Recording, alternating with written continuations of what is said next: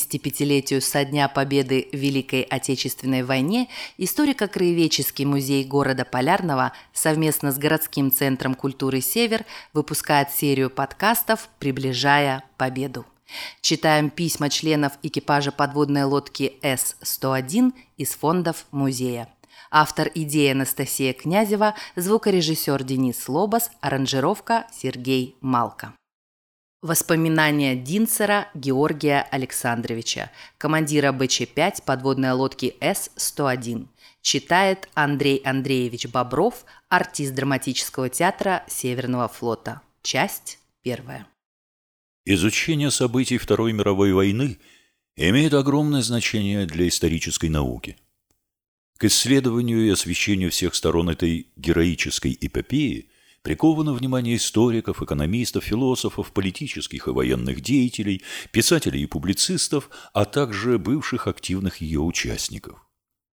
Вторая мировая война явилась одним из важнейших событий в истории человечества XX века. Она втянула в свою орбиту более 80% населения земного шара. Бурное развитие индустрии в нашей стране позволило за годы предвоенных пятилеток – изменить военно-морской флот. Были модернизированы находящиеся в строю подводные лодки, разработаны и осуществлены проекты строительства новых. Подводная лодка С-101 была построена на Сормовском заводе. 31 декабря 1940 года в Лиепае на ней был поднят военно-морской флаг Союза СССР, и она вступила в строй действующих кораблей. Лодка отвечала всем требованиям кораблей этого класса. Она имела хорошее навигационное оборудование, сильную артиллерию, развитое торпедное вооружение, всесторонние радио и гидроакустические средства, хороший надводный и подводный ход, быстроту погружения, хорошую управляемость в надводном и подводном положении, достаточную глубину погружения. Это была подводная лодка с высокими тактическими качествами, не уступающими подводным лодкам Германии. Сразу же началась боевая подготовка личного состава корабля, которому предстояло отработать много задач. В начале июня 1941 года подводная лодка С-101 была перебазирована из Усть-Двинска под Ригой для отработки задач на полигонах Рижского залива. Короткий период времени от подъема флага до начала войны не позволил лодке полностью отработать все задачи курса, что не могло не сказаться на начальном периоде ее боевых действий. В ночь с 22 на 23 июня 1941 года, приняв все запасы, подводная лодка С-101 вышла в первый боевой поход. Боевая позиция, которую она должна была занять, находилась в районе Венспилса в Балтийском море. Из Рижского залива С-101 должна была выйти через Ирбинский пролив. Решив форсировать переход через этот пролив, мы начали увеличивать ход до самого полного. Однако из-за неправильных действий мотористов произошел задир поршней на правой машине. Подводной лодке пришлось вернуться на базу командованием соединения подводных лодок был установлен жесткий срок ввода в действие правого двигателя. Для выполнения поставленной задачи был мобилизован весь личный состав подводной лодки. Работы были организованы в три смены, что позволило выполнить в срок поставленную задачу. В ночь с 27 на 28 июня С-101 вышла из Усть-Двинска. На пути следования на позицию личному составу предстояло провести обкатку, регулировку и испытание правого двигателя на всех режимах. Утром 28 июня лодка прибыла на боевую позицию в районе Венспилс-Ирбинский пролив. 12 июля командир подводной лодки увидел в перископ движение немецкого конвоя вдоль берега, но выйти в торпедную атаку не смог – из-за малых глубин района. За время похода было несколько случаев неисправности механизмов и устройств. Первое. Во время вентилирования аккумуляторной батареи командир заметил выступающий из воды предмет. Это мог быть или перископ подводной лодки противника, или конец бревна. Приведя обнаруженный предмет за корму, командир отдал команду «Срочное погружение». Все действия по этому сигналу были выполнены правильно. Однако подводная лодка С-101 не уходила под воду и зависала носом. Причина могла быть одна – не заполняется одна из цистерн главного балласта носовой группы. Вся сигнализация кингстонов и клапанов вентиляции главного балласта при этом показывала открыто. Было высказано предположение, что произошло разъединение тяги привода Кингстона цистерны главного балласта номер один. Для проверки была дана воздушная подушка в первую цистерну, которая отжала Кингстон. Медленным снятием воздушной подушки цистерны номер один произведено заполнение цистерны забортной водой, после чего подводная лодка погрузилась. Все это срочное погружение вместо 45 секунд заняло около 5 минут. Второе. При маневрировании лодки в подводном положении произошло заклинивание вертикального руля. При осмотре привода в седьмом отсеке выяснилось, что руль находится в положении лево на борт. Попытка расклинить руль ручным приводом из седьмого отсека не увенчалась успехом. Вертикальный руль был расклинен при помощи талий. После расклинки вертикального руля было произведено согласование указателей рулей электрических с механическими. Третье. 12 июля при попытке выхода в торпедную атаку по конвою противника подводная лодка носовой частью коснулась грунта, что явилось причиной отказа от торпедной атаки. Носовые торпедные аппараты были приготовлены к выстрелу, в числе прочих действий были открыты их передние крышки. После отбоя торпедной атаки Носовые торпедные аппараты были приведены в исходное положение, однако передняя крышка нижнего аппарата правого борта полностью не закрывалась. Повторное открытие-закрытие передней крышки изменений не внесло. Она плотно не закрылась. Такое положение крышки сразу же уменьшило предельную глубину погружения в два раза. Через несколько часов гидроакустик доложил, что прямо по носу он прослушивает неопределенный шум. Наблюдение за шумом показало, что пелинг на шум не изменяется даже при перемене курса подводной лодки. Это могло означать, что обнаруженный шум производится самой подводной лодкой, а характер шума указывал, что за борт выходит воздух. Командир решил произвести наблюдение носовой части через перископ. Наблюдение показало, что при дифференте лодки на корму в носовой части появляется большой воздушный пузырь, что демаскирует подводную лодку. Было принято решение до наступления сумерек лечь на грунт. А когда стемнеет, всплыть в надводное положение, создать давление в первом отсеке, погрузить торпеду из нижнего аппарата правого борта и устранить неисправность торпедного аппарата. Для уменьшения поступления воды в первый отсек подводной лодки – придать дифферент на корму. В торпедном аппарате был обнаружен камень, который не давал плотно закрыть переднюю крышку. Воздух попадал в аппарат через неисправный воздушный клапан. Четвертое. В подводном положении при приготовлении носовых торпедных аппаратов к выстрелу резко начал нарастать дифферент на нос.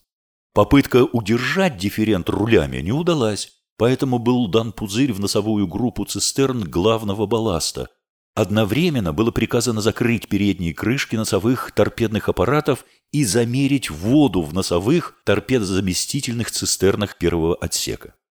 Теперь лодку удалось удержать в подводном положении. Замер воды в носовых торпедозаместительных цистернах первого отсека показал, что цистерна левого борта заполняется через торпедный аппарат. Дальнейшая проверка показала, что воду пропускает клапан заполнения кольцевого зазора верхнего левого торпедного аппарата. Аппарат был осушен и клапан исправен. В результате резкого нарастания дифферента был вылит электролит из элементов аккумуляторной батареи, что привело к необходимости вскрытия настилов аккумуляторных ям и протирки батареи. Для проведения этих работ лодка легла на грунт. 15 июля мы получили разрешение следовать в бухту Кихелькона, расположенную на острове Сааремаа. Когда мы легли на створы бухты Кихелькона, была получена радиограмма. В Кихельконну не заходить, следовать... А куда следовать, из-за искажения установить не удалось.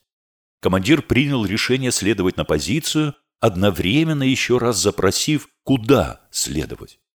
При движении на позицию курсом Зюит нами была встречена подводная лодка С-102, которая следовала из Рижского залива через Ирбитский пролив в базу. На ней находился командир дивизиона, поэтому подводная лодка С-101 легла в кельватор лодки С-102. На траверзе Кихельконны С-102 начала поворот в эту бухту. Командир С-101 передал на С-102 полученную радиограмму о том, чтобы в Кихельконну не заходить. Тогда командир дивизиона, находящийся на подводной лодке С-102, принял решение следовать через проливы Сойла и Муху в Таллин. При подходе к проливу Сойла была получена радиограмма, что следовать надо в бухту Триги, расположенную на севере острова Саарамаа. В связи с тем, что С-102 делала поворот на Кихельконну, подводная лодка С-101 оказалась впереди, а С-102 следовала ей в кильватор. В таком строю обе подводные лодки стали подходить к проливу Соэла. Близость своих берегов расслабила бдительность, начался обмен мнениями по семафору. Все внимание было сосредоточено на переговорах, и только шум пикирующего самолета обратил на себя внимание. Стоящие на мостике увидели, как от самолета отделились две бомбы, которые с нарастающим свистом неотвратимо направлялись на лодку С-101. Была подана команда «Все вниз! Срочное погружение!». В центральном посту был слышен сильный удар по корпусу лодки, почувствовался запах гари и последовал взрыв за кормой. Лодка с креном на левый борт погрузилась под воду и на глубине 20 метров легла на грунт. После погружения крен отошел к нулю градусов. На мостике лодки С-102 видели попадание авиабомбы в С-101 и ее взрыв. На поверхности воды обнаружили бескозырку и решили, что С-101 потоплена. Осмотром в отсеках, произведенным на грунте, видимых повреждений прочного корпуса и механизмов обнаружено не было. Лодка пролежала на грунте 14 часов, после чего всплыла на перископную глубину и стала следовать к проливу Соола. Подводная лодка касалась грунта. В перископ наблюдались два наших охотника за подводными лодками, которые производили поиск. Командир ожидал, что охотники отойдут от места всплытия, чтобы успеть обменяться позывными. Игра в кошки-мышки продолжалась около часа. Наконец мы всплыли с креном в 10 градусов на левый борт, обменялись позывными с охотниками, заполнили цистерну номер 4 главного балласта и выровняли крен а затем в надводном положении по фарватеру направились в Триги. Как потом выяснилось, охотники специально были посланы на поиск нашей лодки. С-101 следовала узким фарватером, когда была атакована самолетом противника. Погружение на мелководном фарватере исключалось, поэтому была объявлена артиллерийская тревога. Для уклонения от самолета мы начали поворот влево, и лодка села на мель. Мы дали самый полный ход назад, продули цистерну номер один главного балласта, вели по самолету артиллерийский огонь. В эти напряженные минуты из четвертого отсека доложили, что там чувствуется запах гари. Было приказано вскрыть настил аккумуляторной ямы четвертого отсека и выключить батарейный автомат. Приходится удивляться, с какой быстротой была вскрыта аккумуляторная батарея и произведен ее осмотр. Было обнаружено, что из-за плохого контакта подплавились шины одного элемента. Этот элемент был выведен из эксплуатации, а оставшаяся часть батареи продолжала работать. Артиллерийским огнем самолет противника был отогнан. С-101 благополучно снялась с мели и продолжала следовать в Триги. Там лодка стала на якорь, бухту окружал лес, который манил к себе на отдых, ничто не напоминало о войне, стояла тишина. Осмотр палубы показал, что одна из бомб, сброшенных с самолета, попала в стойку леерного ограждения 100-миллиметрового орудия и согнула ее. Бомба оставила скол на металле леера, пробила мосты надстройки, крышку цистерны главного балласта номер 4, прочную носовую переборку и боковую обшивку цистерны быстрого погружения. А затем бомба взорвалась за кормой. Осмотром прочного корпуса в районе центрального поста обнаружена большая вмятина прочного корпуса за трюмной помпой. При всплытии лодка получила крен на левый борт. Нам предстоял переход через мелководный пролив Муху. В бухте Триги находился водолазный катер, на котором были сварочные агрегаты. Работы по заделке пробоины были выполнены в течение дня. Стоянка в Триге была относительно спокойна, не считая нескольких воздушных тревог. Вечером мы начали переход в Таллин протяженностью в 250 миль. Лодка все время скребла по грунту килем. В Таллин мы пришли днем 17 июля. После того, как лодка ошвартовалась у причала, был произведен тщательный осмотр электрической части вертикального руля. В результате осмотра было обнаружено, что контакты датчика указателя не были закреплены. Из-за этого конечные выключатели, предназначенные для предотвращения заклинивания руля, не срабатывали.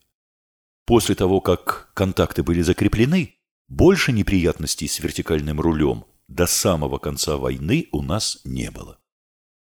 Вечером в составе конвоя мы вышли в Кронштадт, куда прибыли 18 июля нам поступило приказание приготовить корабль к выходу на позицию.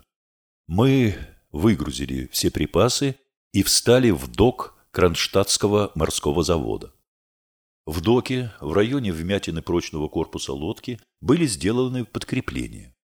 Восстановили наружную обшивку прочной цистерны быстрого погружения, прочную переборку между цистерной главного балласта номер 4 и цистерной быстрого погружения – крышку цистерны главного балласта номер 4 и обшивку надстройки. Были выполнены другие ремонтные работы, связанные с докованием. Используя время, отведенное на ремонтные работы, мы сами также тщательно проверили, осмотрели и отремонтировали все механизмы подводной лодки. Во второй половине августа мы вышли из дока и стали готовиться к выходу на боевую позицию. Погрузили боезапас, топливо, другие грузы, необходимые для длительного плавания – вышли на восточный рейд, произвели погружение и дифферентовку судна. 25 августа поступило приказание сдать все запасы и следовать в Ленинград. 27 августа С-101 перешла и ошвартовалась у причала завода «Судомех». 29 августа подводная лодка была поставлена в транспортный док Сормовского завода. Затем Док был замаскирован под большую боржу. Маскировка около орудий была сделана быстросъемной, чтобы получить возможность оперативно использовать артиллерию. 1 сентября на рассвете, в часы разводки мостов, мы начали переход на Северный флот. К нам подошли два мощных буксира. В кильватор нашей лодки шла подводная лодка С-102. В районе села Рыбацкое и далее, до Ивановских порогов, на якорях стояло несколько эскадренных миноносцев. У Иванова шли бои. Эсминцы вели артиллерийский огонь по противнику. Снаряды, как наши, так и немецкие, пролетали над нами. Капитаны буксиров хотели вернуться в Ленинград, но командир подводной лодки С-101 приказал следовать в Петрокрепость. В крайней ситуации было принято решение поддержать артиллерийским огнем своих орудий наши войска на берегу, подготовить док и лодку к взрыву, из команды сформировать взвод и вступить в бой за Иваново. Но место боя подводной лодки С-101 и С-102 прошли благополучно и к 14 часам пришли в Петрокрепость. В 17.30 подошли озерные буксиры, и мы начали переход из Невы в Ладожское озеро.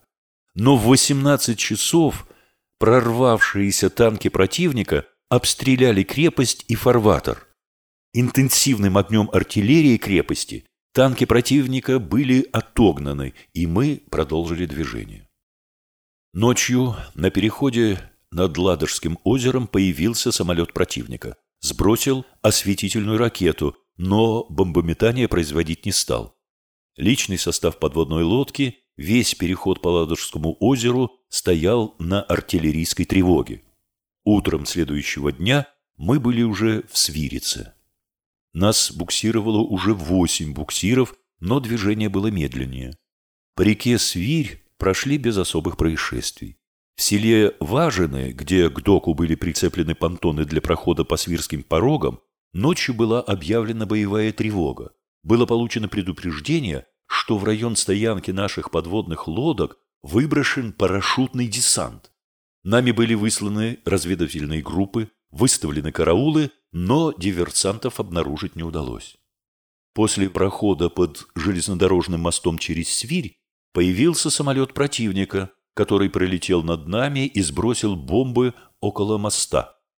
Зенитная батарея вела интенсивный огонь и не позволила самолету противника прицельно сбросить бомбы. Остальной путь до поселка Повенец был пройден без тревог и происшествий. Шлюзовую Повенецкую лестницу мы проходили днем. В одном из шлюзов нас застала воздушная тревога. С самолета противника были сброшены бомбы, но повреждений каналу и лодкам они не принесли.